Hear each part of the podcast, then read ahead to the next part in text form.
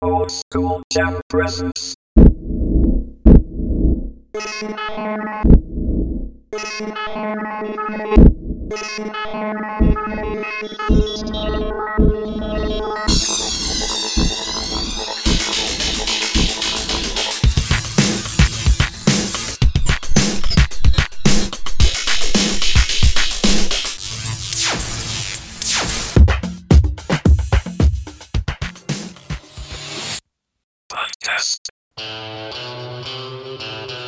はい、オールドスクールジャム代表の大志です。さあ始まりました OSJ ポッドキャスト。本日1月22日日曜日にね最新のエピソードをねお送りしているということで、まあついにぞ始まりました。まあこの冒頭からね今僕一人でまた話しているので、まあ察しのいい方はねお気づきになられてると思いますが、またねこの代表推し一人で、まあ、喋る。個人プレイということでね、まあ、皆さんのお耳をね拝聴するということになっております。はい。まあ、このままね 話してもやっぱ国もつかないということでまたトピックを設けておるのですがその前にその前にですよ。あのまあちょっと1月もね肌寒いっすよ。中旬でね。はい。肌寒いんですがあのまあ春に向けてねちょっと心もね体もあったかくなっていきたいわけじゃないですか。まあ冬真っ只中でね。でなんかもう気持ち的にこう左右されていくこうね自律神経とかねこう寒いとねあまりよろしくないということであの思い悩んだりとかねそういう風になることって多々あると思います。まあこういうねこうストレス社会みたいなのがあるじゃないですか今ねちょっとしたことでもこう敏感にねストレスを感じてしまうっていうことでかなりこうね情緒的な部分この心って言われる部分がこう変動していくよっていうことがありますもちろんね自分が発信した言葉であったりとか相手からこう受けた言葉であったりとかっていうのでまあ心がこう動くってことはよくあるじゃないですか。ねそういうところでなんかどうせだったらこう人にねいいこといい言葉伝えたいとかね。あんまりこう負なものを負なイメージだったりとか負な言葉を投げかけてもやっぱり受け取り手にしてみればあんまり気分は良くないなみたいな風になってしまうのでなんかいい言葉を投げかけてあげる。まあいいアドバイスでありね。なんだろういい指導をしたりとかっていう。まあ決してこう上から下にねこう投げかけてる。じゃないっていうね優劣をつけてこう言ってるわけじゃないんですけど、まあ、ちょっとコーチング的なねあのコーチするっていうね人に対してこう物申すっていうかアドバイスするってまあ何でもいいんですよね指南するでも何でもいいんですけどそういった時にこう人の心にねこ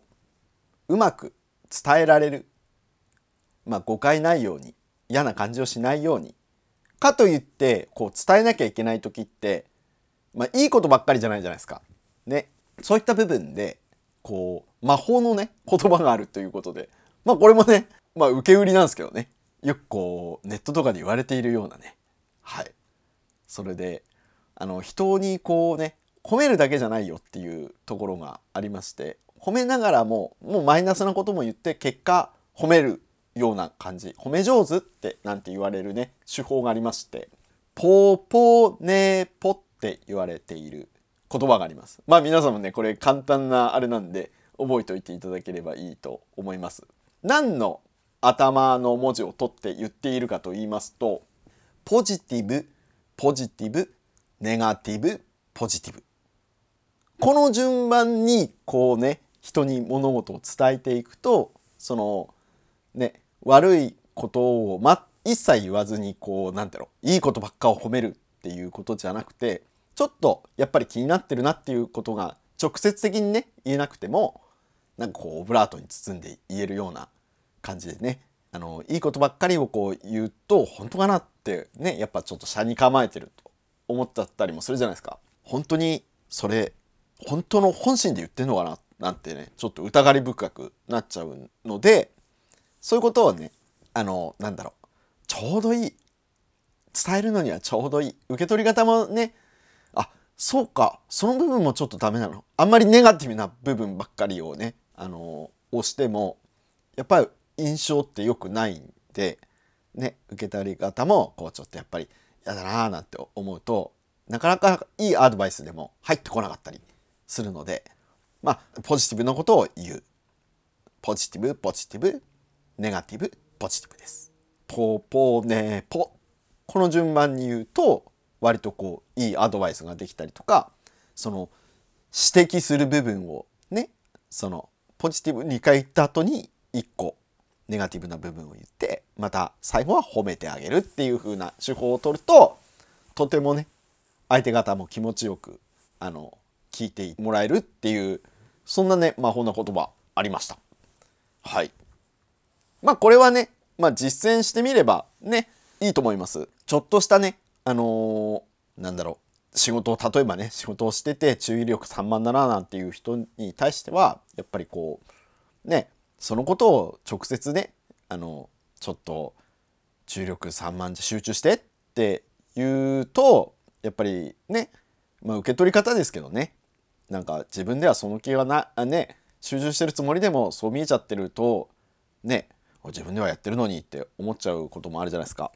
なのでまあなんかポジティブなことを2回言いましてそのネガティブね部分。だから集中してほしいなっていう部分があればその時にじゃあちょっと集中してくれるかななんてするともっといいよねなんつって。ね。そうすると今よりもっとね仕事も効率的に上がるよなんてね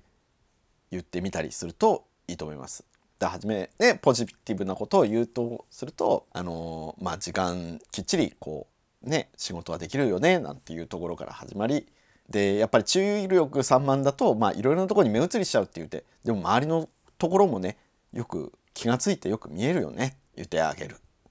そしてでも本当はこれをやらなきゃいけないのに周りのことを目移りしちゃうからそこのところをね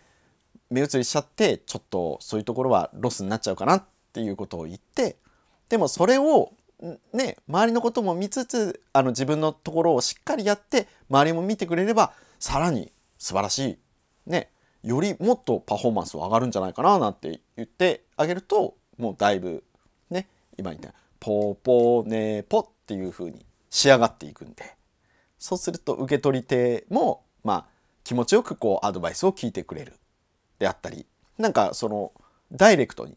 ね集中力3万だよなんて言われるよりはあの入ってきやすいっていう風にね伝わりやすいっていうねそんな言葉があるのでその頭文字だけを取ってポジティブのポポネガティブのねでまたポジティブのポっていうポポネポなんていう言葉でね覚えてもらうとなんか人にねアドバイスするとかそうやってね教えるっていう立場になった時にとてもあの有効的に使えるっていうことです。はい。まあちょっとした小話でした。はい。まあまあまあこのままね喋っていてもやっぱりね MC ミノルと違いましてなんかまあ面白くないとやっぱり。であのもうこれね去年からもうずっと言っておりますが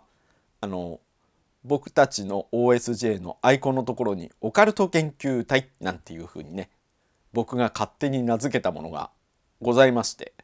それにのっとりましてちょっとねやっぱりオカルトみたいな話をねオカルトとか超常現象とかね都市伝説っていう話をねトピックに設けて一項目にね使ってそれでお話ししていきたいと思っております。でこの前ねあの新年のご挨拶って言って前回のエピソードであの MC ミノルとね久々に喋ったんですが、まあ、衝撃的なねあの一幕がございましてあの俺もそういう都市伝説とか、まあ、好きだけどお前なんかぐいぐいそっちの方に行き過ぎてて俺一歩引くわみたいな風に引いてるわって言われちゃってう嘘ですやんっていうね 温度差がなんか生じているっていうね軽く。とは言いましても僕もあのただただこうねネットからこう抜粋したりとか YouTuber さんからのねやつを聞いたりとかっていうのをただただ薄っぺらいこうねあの何て言うんですかかいつまんで自分がそれを独自に調査してとかじゃないんでねある情報をただただまとめて言ってるだけなんであのかなり浅いような感じでお話ししています。まあそれでもちょっとお前の言ってること半分以上何言ってるか分かんねえっていうふうにね MC ミノルから頂いてしまったのでまあそんなこと気にせずねうさぎ年なんでぴょんぴょんぴょんぴょんね飛躍していきたいと思います。もちろん MC ミノルともね一緒に飛躍していくんですけどまあこうちょっとまたねちょっと話ずれちゃいますけどまあ2人でねこうやっていくのにはやっぱりちょっとフリートークに頼ってる部分があったんでまああのやっぱ OSJ2 人の時もトピックを設けて今年はちょっと活動していきたいなっていうふうにあの今試案中ですのでその辺もねお楽しみにしてください。はい。というわけでいきましょう。続いてはこちら。バスン！はい。今日のトピックはそう宇宙人。宇宙人についてです。宇宙人の種類。宇宙人の種類についてねちょっとトピック立てて話していきたいと思います。まあ宇宙人の種類って言わ言ってもなんかこう漠然とね何いんだろうっていうふうにね。つうかむしろそんなにいるのっていう話ですよね。あんまこういうのって興味ない人興味ないしもうパッと見ザ宇宙人っていうのはあれですよね。やっぱこうツンツル天のねちょっとちっちゃめのこう目が大きくてね。何？口はいつね。なんつったらいいんだろう。口があったりなかったりみたいな感じでね鼻がこうシュッてなっててなんかいわゆるこのなんか灰色っぽいようなね色をしているやつを思い浮かんじゃうかもしんないですけどまあ時代によってね宇宙人の目撃情報って変わってきてるんですよ。1900年初頭ぐらいからまあ目撃情報なりこうね宇宙人がいるんじゃないかみたいなねそういう話でなんかタコ型タコ型とかねタコ型宇宙人ってね宇宙人って言えばタコ型でしょみたいななんかありましたよね。昔のアニメとかもねなんかタコ型宇宙人からまあ始まってねちょっとユーマ的なねあの鳥獣型みたいなね。それからこうちょっとこうロボットっていうんですかね。メメカニックみたいな感じの宇宙人もいるんだぜみたいなね。ターミネーターみたいなって思っちゃいますけど。そういうロボット型なの。まあ時代によってね多数の目撃情報っていうのはだいぶ変わってきておるわけですわ。で1947年はい4月どうでしょうか。ピンときてる人はもうかなりのねこうマニアというかね宇宙人大好物の人ですよね。そうです。あのかの有名なねロズウェル事件が起きた時ですよね。あれなんだなんだ。ね宇宙船がこう墜落したぞっていう風にね言ってそのねまた新聞社がねそれを報道してでもそのすぐ後にまた再配送ねしていやあれは実は気球であったみたいなねそういう感じでまあ目撃情報。でその時に実は本当にねエイリアンがこうね宇宙船に乗ってて墜落してで中にはねエイリアンが一人一人一匹一個ね現像していっててそれがこうねそのねエリア51っていう施設の中にねどっかにこうやってまあなんかあのー実験対象になったみたいなね、まあ、そんなこともね言われておるのですが大きく分けてねあのー3種類。まあこの3種類って言ったらまあちょっとまあどうね人から見ればそれ違うよって言うかもしれないですけどまあ僕調べ僕調べでね大きく分けてこの3種類。まあグレイ。さっき言ってたね。あのー灰色っぽいようなやつ。それとあとレプテリアン。これちょっとねあのトカゲみたいなね。まあ後です。ちょっと説明しますけどね。あとアヌーナキ。まあこれがちょっと代表的なね宇宙人って。まあアヌーナキはこうちょっとね神的要素が入ってきちゃってるかもしれないですけど。でもこれもね一応まあ宇宙人っていう定義でね僕は定義づけしておるわけですわ。で大きく分けてこのね3種類。グレイレプテリアンアヌアキ。まあこれを、まあ、ちょっとねあの細かくね掘り下げていきますか。ねグレイですよ。あのグレイタイプなんて言うかもしれないですけどそのグレイにも種類がありまして、まあ、ショートグレイ。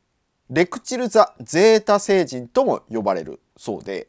まあ一般的なイメージであるエイリアンは、まあショートグレー、ね、さっきも言いましたけど、ショートグレーがもう、まあ、イメージ定着しているよっていうことがあるそうです。これもやっぱさっきのね、あの、エリア51のやっぱりロズエル事件、そのがきっかけでこうやっぱ定着して生きているんじゃないかなっていうふうに思われるところもあるんですが、まあね、地球人の誘拐まあ、地球人を誘拐するってよく言われるこうね UFO がこう来てアブダクションアブダクトするっていうね誘拐ってことですけどまあそういうこともねたびたび行うことで知られている、はい、ショートグレイはね。で身長は90センチからまあ1.5メーターほどで大きな頭とね大きな目を持つって、うん、特徴的ですよね大きいなんか逆三角形みたいな形してますよね。でまあ口があるが、まあ、ほとんど会話することはない。まあ口あるっつってもなんかこうねあの漢字の1の字1って書くような感じのねちょっとそれをちっちゃくしたような感じの口のイメージは僕は持ってるんですけどね。でもまあ実際見てないんで分かんないですけどまあそういうイメージ像があると。でまあほとんど話すことはなくね会話はテレパシー、ね、テレパスを使ってあの通してまあ行われてるということになっていてまああのこの後にちょっとね紹介しますがまあトールグレイっていうのがいるんですよ。まあまた詳細はねまた後で言いますがまあそれに作られた奴隷種であるとされております。でまあ人間の世界でいうね感情意識がないねロボットみたいなねそんな位置づけでいるまあ奴隷種っていうぐらいですからね。で科学ミッションを行うために作られたそうです。まあそのためね感情がなく残忍と彼ら自身ね人間と混合種を生み出しているっていうことも言われているそうです。まあアブダクションが得意とされるショートグレイです。はい。で次です。次さっきも申した通り、まあ、トールグレイトールちょっと身長高いよっていう感じでまあ、身長2メーターから2.5メーター。まあ、さっきのね、あの、ショートグレーに比べると、ちょっとね、1.5倍とか1倍、ね、1.5倍ぐらいでかい。1倍は変わってねえもんね。そうそうそう。1.5倍とかね、1.25倍ぐらいの大きさになっておるわけで、まあ、これもね、髪の毛がなく、目は青白いと。トールグレーの指導層は人類と地球外ね知的生命体の間を取り持つ特使として活躍することが多いそうです。でトールグレーは遺伝子編集の知識を持ち人間とグレーのハイブリッドを作り出しているまあこのねハイブリッドはトールグレーにマインドコントロールされており人間の裏で影の政府を構成しているというねまさに都市伝説ザって感じですけど。でトール・グレイはねアブダクションや人体実験を監視している側の人ですね。で実行するのはさっき申してたね奴隷であるねショート・グレイだそうで、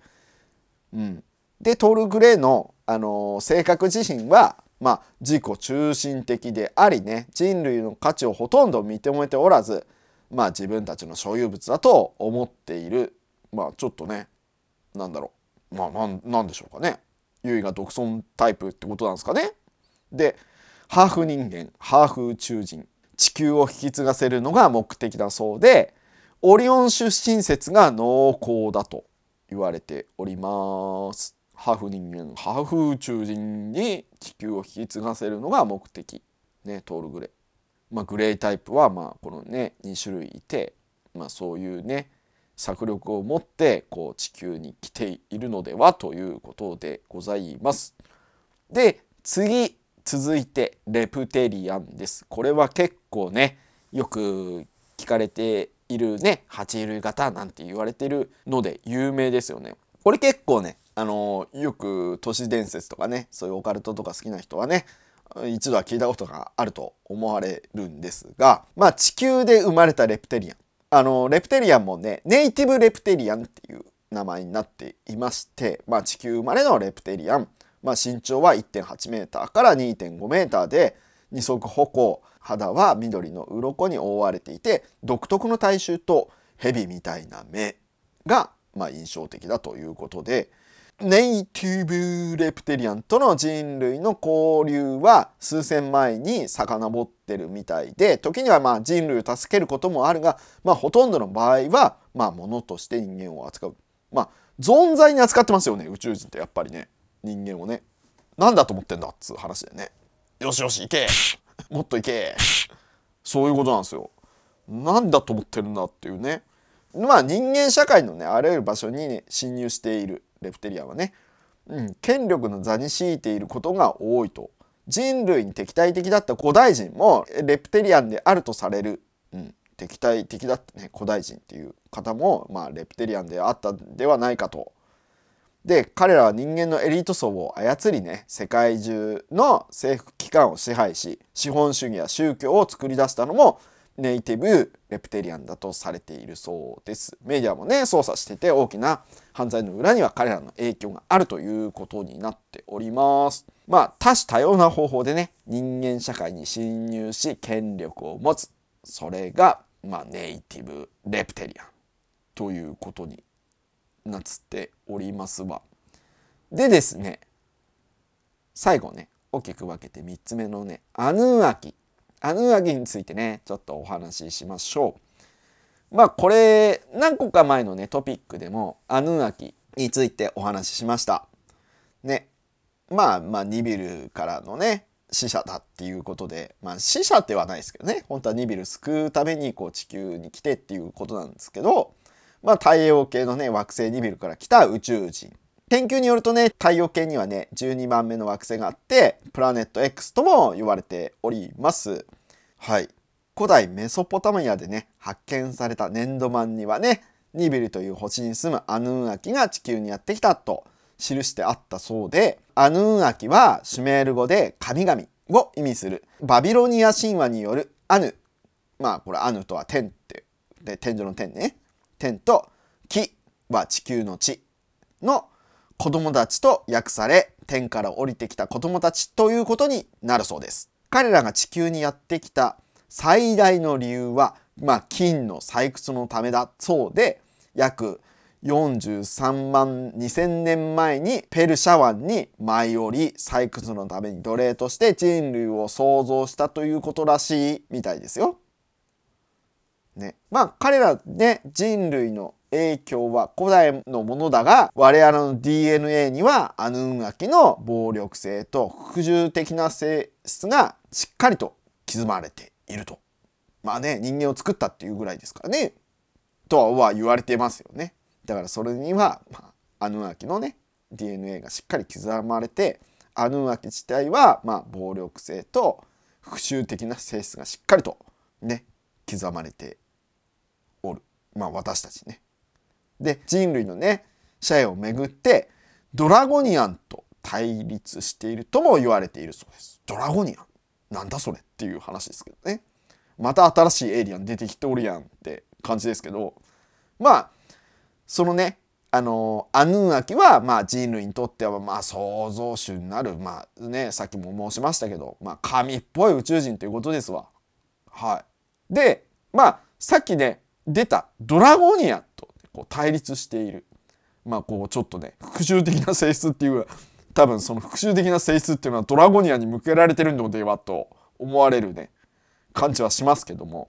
まあ、ドラゴニアは、まあ、あの、ドラゴニアだけじゃないんですよ。その前にね名前が付いておりましてアルファドラゴニアンはいそう言われております竜座アルファ星から来たというアルファドラゴニアンは最も邪悪で非友好的な危険なエイリアンだそうです。外見にはね爬虫類の特徴がありね。まあドラゴンみたいな宇宙人。ドラゴニアンっていうぐらいですからねまさに。うん、でこれをね身長がちょっとびっくりするんですけど4メーターから6メーターってもう結構でかいやんっていうね。でまあ体重はねなんと 800kg まあ 800kg と言ってるわけなん 800kg 以上になると言われているね。800kg って断定しちゃダメですよね。800kg 以上になると言われておりまして彼らはね自分たちが劣った種とみなす地球人の主人であると信じていると言われています。銀河系最古のレプテリアン種としての誇りが高く天の川銀河の最初の知的生命体であると自負しているそうです。そのためね他の劣る種族を支配する権利があると考えているみたいでまあ数千年前から地球に侵入し人類を搾取していると言われております。でまあねまあこのアルファドラゴニアンはまあ凶暴で危険なねティラノサウルスみたいな宇宙人とまあそう言われておるわけですわ。でまあアヌンアキと、まあ、バッチバチでわわけですわ。もう人類をね人類にとって。まあどっちが敵か味方かっつうのも何とも言えないですけどね。支配的な部分ではねお互い変わらないんですけどまあアルファドラゴニアンはね非常に凶暴だと。屈指の凶暴さを秘めているっていうね。うん。あの目が座っちゃったね。あのミノルちゃんみたい。MC ミノルちゃんも目が座っちゃうともうちょっと手に負えない。だからもしかしたら MC ミノルはアルファドラゴニアンの可能性。はい。なきにしも。はい。ということで。ね。まあ今言って。まあなんか今の話で言うとなんかちょっとなんかとてつもなくなんか悪い人たちしかいなくね？みたいなね。知的生命体っていうかね。地球外のねあの宇宙人と言われている人たちね。エイリアンって言われてる人たち。ちょっと悪なんか粗悪。とても粗悪な感じがします。でもそんな中ねちょっと今3種類にこう分類分けしましたけどそれ以外の人たちもね結構いるわけですわ宇宙人ってね。意外にあれそんな人いるの？みたいなね。そういうところもちょっと言いますとシリウス星人っていうのがいましてシリウス星系からやってきたね。シリウス星人は4万5千年4万5千年前より人類の適切な進化を助けるために地球に飛来しているそうです古代エジプト人や古代マヤ人に医学と天文学の知識を与えまああのピラミッドやね神殿の建設も助けたと言われている。まあ、非常に慈悲深く優しい性格をしており、まあ、高度な技術を持ち、ヒーリングの知識も深いと。シリウス星人が大々的に人類に介入していたのは古代のことだが、現在も密かに政府にね、潜り込み、タイムトラベルなど秘密兵器の開発に協力しているという、こうね、まあ、人にこうね、人類に対してこうね、優しい。とても優しいね宇宙人、うん、これちょっとねタイムトラベルとかね秘密兵器っていうのがちょっとねなんかまた都市伝説っぽくてすごくいいんですけどどういうことっていうふうにねでもそういうのをね手助けしてるのがねシリウス星系からやってきた、ね、シリウス人というわけですわ。はい、まあ、とにかくねちょっと優しい。バファリンよりも優しさがあるねそんなシリウス星人。はい。ぜひね、お会いしてみたいとって思ってますけど、それとはね、別にね、これはもしかしたら、もしかするとこう、なんだろう、とても、その、まあ、知的外生命体、ね、あの、地球外の、ね、生命体、その、まあ、なんつったら、まあ、エイリアンですわ。まあ、その話ずっとしてたからね、突然脱線するわけにいかないですけど、エイリアンって言われるね、その、言われている中で、まあ、最もこう、なんだろう、優しいさっきもね、シリウス星人も優しいとは言ったんですけど最もそのね宇宙人ございましてアクトリアンアクトリアンっていうね宇宙人がいるようでしてまあ宇宙最高の文明人文明人ですよ。はい。不倫は文化だって言ってる場合じゃないですよ。もうツッコミが遅い。あのねパッドがちょっと離れたとこにありまして押す準備をしてないとこう喋ってこうねテンションが爆上がってる時に押せないっていうねまあこれ一人でやってる限界ですよねサウンドパッドあそうそうそうまずちょっと脱線しちゃうけどあの喋りながらあのサウンドパッドね4つ 4, 4つボタンがあるんですけどそれを押しながらこうねリアルタイムに収録しておるんで後付けで音乗せしてるわけじゃないですよこれはいまあそんなのは余談でどうでもいいですけどアクトリア人アクトリア人、アクトリア宇宙人。はい。まあ、これはどういうことかというと、まあ、アメリカ最高のね、最高の預言者であるエドガー・ケイシー先生がね、かつてテレパシー更新したことで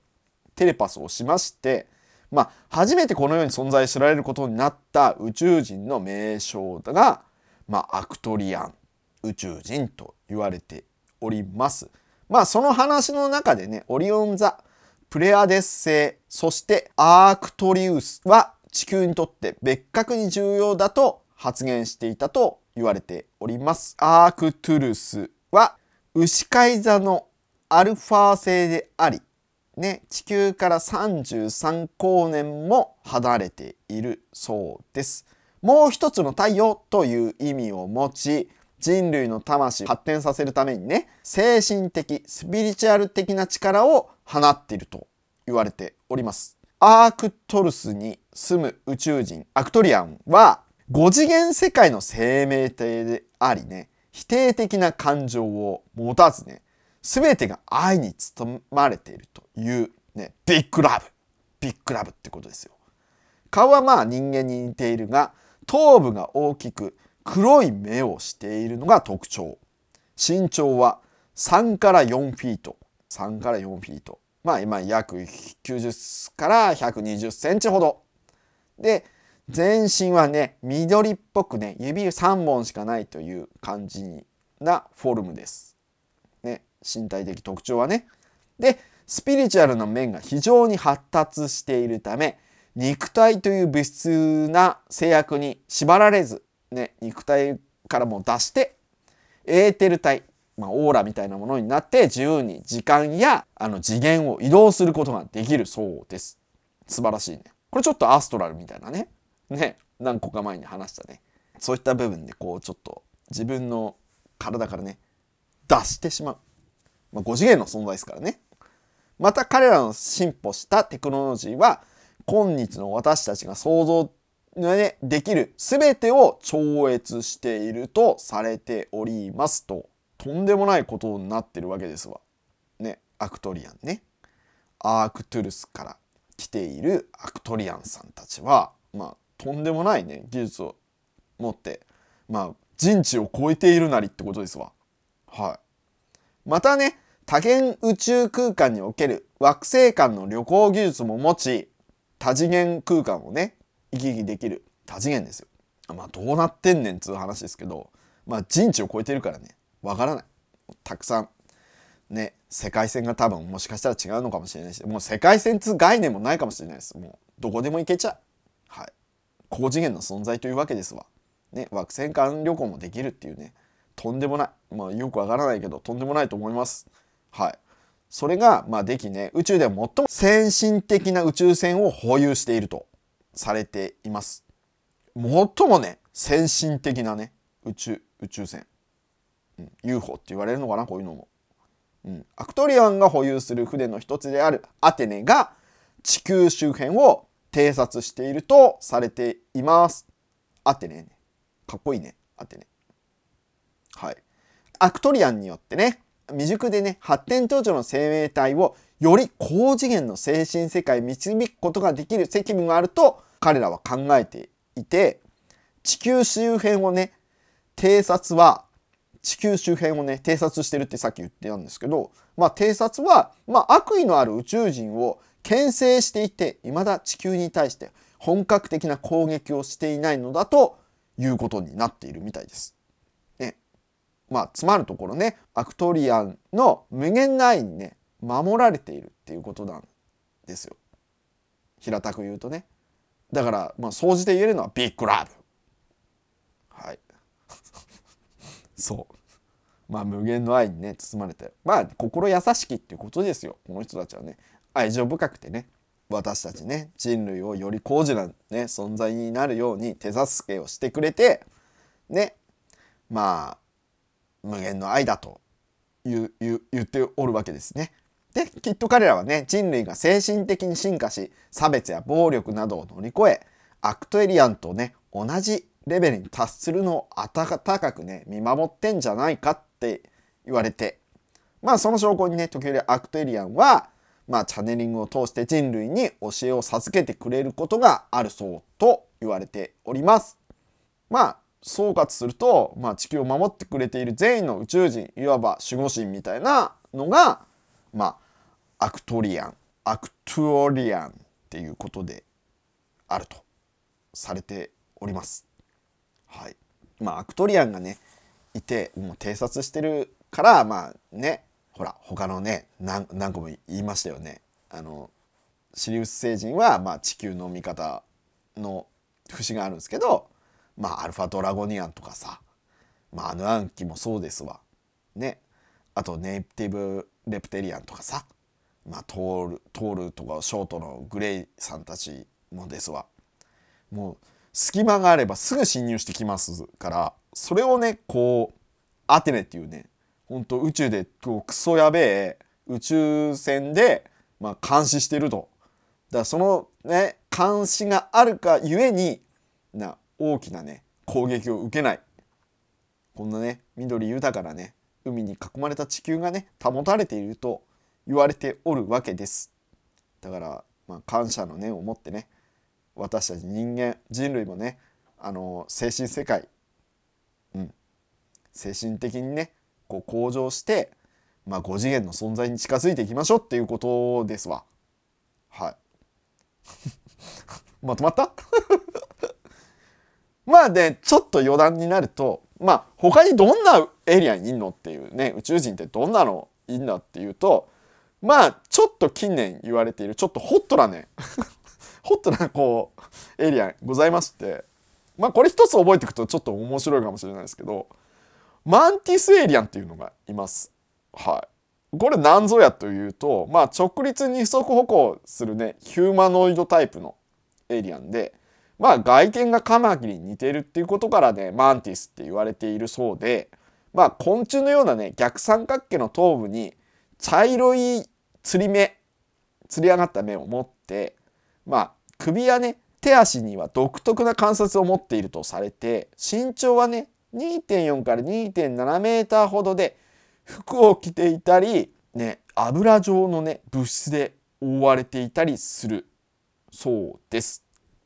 まあ体のね色は一般的に緑とされているが茶褐色や黒のマンティスエイリアも目撃されていると。はい、でまあ人類に対してはテレパシーを使い仲間同士ではマウスのクリック音マウスのねカチカチってするようなクリック音で、まあ、会話していたという目撃情報もございます。まあ敵か味方かは謎に満ちている。まあね人類をアブダクトしてハイブリッドが生まれたという話もあるそうでまあそのねあのマンティスエイリアンが、まあ、アブダクションしてそれでね自分たちの DNA と、まあ、人類のね DNA を混結したものがあのハイブリッドをねそれで作ったって言われててそのハイブリッド自体はトールブラックなんて呼ばれていて黒い肌と赤く光る目を持った手が高く手足がね非常に長い昆虫のような関節を持つね異様な生物だと言われています。ね、マンティスエイリアンからまあさらにねこう人類との根血をねトールブラックなんて言われるのも出てきちゃってるね。もうなんかこんだけいっぱいいるとお祭り騒ぎだよね。もう本当に。宇宙人の宝石箱になっちゃって。まあこれもね一部ですからねやっぱり。もっとね厳密に言うともっとこういっぱいいるわけですわ。ね。まあ宇宙広しですから。はい。ということでね。まあ大きく分けるとまあねグレイタイプ。あとレプテリアンタイプとアヌンワキ。でまあまあどちらかというとみんなもう凶暴ですわ。ね。アルファドラゴニアンもそうです。で唯一こう地球寄りっていうかね地球の味方になってくれているようなのはシリウス星人でありアクトリアン、まあ、そういったね方々がもうこう地球地球っていうかね人類の味方をしてくれると、まあ、そういうねあの凶悪なね宇宙人からこう守られていると。素晴らしい。まあこれはねあのファンタジーの部分もたくさんありますからね。あそうなんだっていうくらいなライトな感じでね聞いてもらえればと思います。まあ以上で今日のねトピック。まあ宇宙人の種類。まあそういうことでねお話しました。なんかちょっとねいろいろ補足とかあってすげえ長くなっちゃいましたけどまあねまあ僕がこうね知る中ではやっぱりこうねロゼルでこう見たたんつってねそういう映像とかねあったグレータイプっていうのがやっぱりすごく印象深く自分の中には残っていてなんか宇宙人イコールこうグレイってしかもなんかトールグレイじゃなくてショートグレイ。なんかちっちゃいね宇宙人っていうイメージは僕はすごく持ってますね。あの X ファイルの影響もありますよ。だから多大な影響を与えたねモルダーとスカリですわ。はい。ということでまあ X ファイルとかねあのー、ねアメリカのドラマああいうのを見ていただくとよりねこうなんだろうそういうね宇宙人の方の熱がねボルテージ上がってくると思うんでそういうのもねあのー、見てみてもいいんじゃないかなと思います。シリーズ超めっちゃ長いけどね X ファイルまあぜひぜひあのそういうのもね楽しみにしてください。あの僕のね親友のねあのたっくんはもう X ファイルね大好きでしたね。まあ、僕ら高校生の頃はもうねたっくんとねあのこう熱くなっていたというね。うん。まあ僕はあれなんですよ。そのねあのテレビでやってたんですよね X ファイルがなんか木曜日かなんか8時ぐらいからかなんかね民放でやってまして、まあ、それをまあたっくんとね「この話すげえよな」とか言って話していたっていうのがありましてその後やっぱねこうちょっと海外ドラマみたいなのに火がついちゃいましてであの当時はほら VHS って言ってあのビデオテープ。だからビデオデッキにねだからその TSUTAYA とかああいうところで借りまして X ファイルズ X ファイルシリーズをねずっとこう見ていたっていうね。そういうこうちょっとオタク気質の部分がありまして。そういうのを見て。まあそこからねこう海外ドラマにはまっていったっていうね。今の今の末路になっておりますわ。ね。まあ映画も好きですしね。洋画がね。はい。まあそういうね懐かしさを感じつつねエイリアンのトピックは締めくくりたいと思います。はい。まあいかがだったでしょうか？今回のね この感じ。ねこのままね終わりこうどんどんどんどんね長くグダグダグダグダ喋るともうやっぱりねあのなんだこれってなっちゃうんでもうサクッとね終わり良ければ全てよしということで締めくくりたいと思います。では行きますよ皆さんバイ Thank you 出ましたね。はい今確実に今出ましたよ。あ出たって UFO とかじゃないですよ。UFO 出てきちゃうとちょっと困るんで。あの、まあ、めっちゃ余談なんですけど年末かな？年末にあの僕の可愛い彼女とあのちょっとあの大型スーパーみたいなところに行きましてそこであの昼間ですよ。そのお店でお買い物して外に出てでふと空を見上げたらなんか飛行機にしちゃなんかあのね冬とか寒いとこう水蒸気がこうなってこう飛んでる跡分かるじゃないですか。ね飛行機雲みたいな感じになってそういうのが全然出ないなんか未確認な飛行物体が突如としていたんですわ。で僕気づきますって彼女に「ねあれ見て」ってなんかなんか変な動き変な動きはね一定なんだけどなんかあれ飛行機っぽくなくねって何ドローン？でもドローンにしちゃちょっと多分でかいよねあれあんだけのね上空に飛んでるものが何なんだろうねあれ未確認 UFO じゃねみたいなことを僕はずっと言ってたんですけどで本当だ不思議だねなんて言ってくれてたわけですわ彼女はね。で僕自身はそのああれ未確認未確認 UFO だなんつってね俺ずっとこうやって見てたんですよ。でで彼女曰くそもそもなんでこれに気づいたの？みたいな風に言った時に「ああ俺よく見るんだよね」って UFO いるんじゃねえかなと思ってって言ったら超爆笑しましたよ彼女は。はい以上です。おしまい。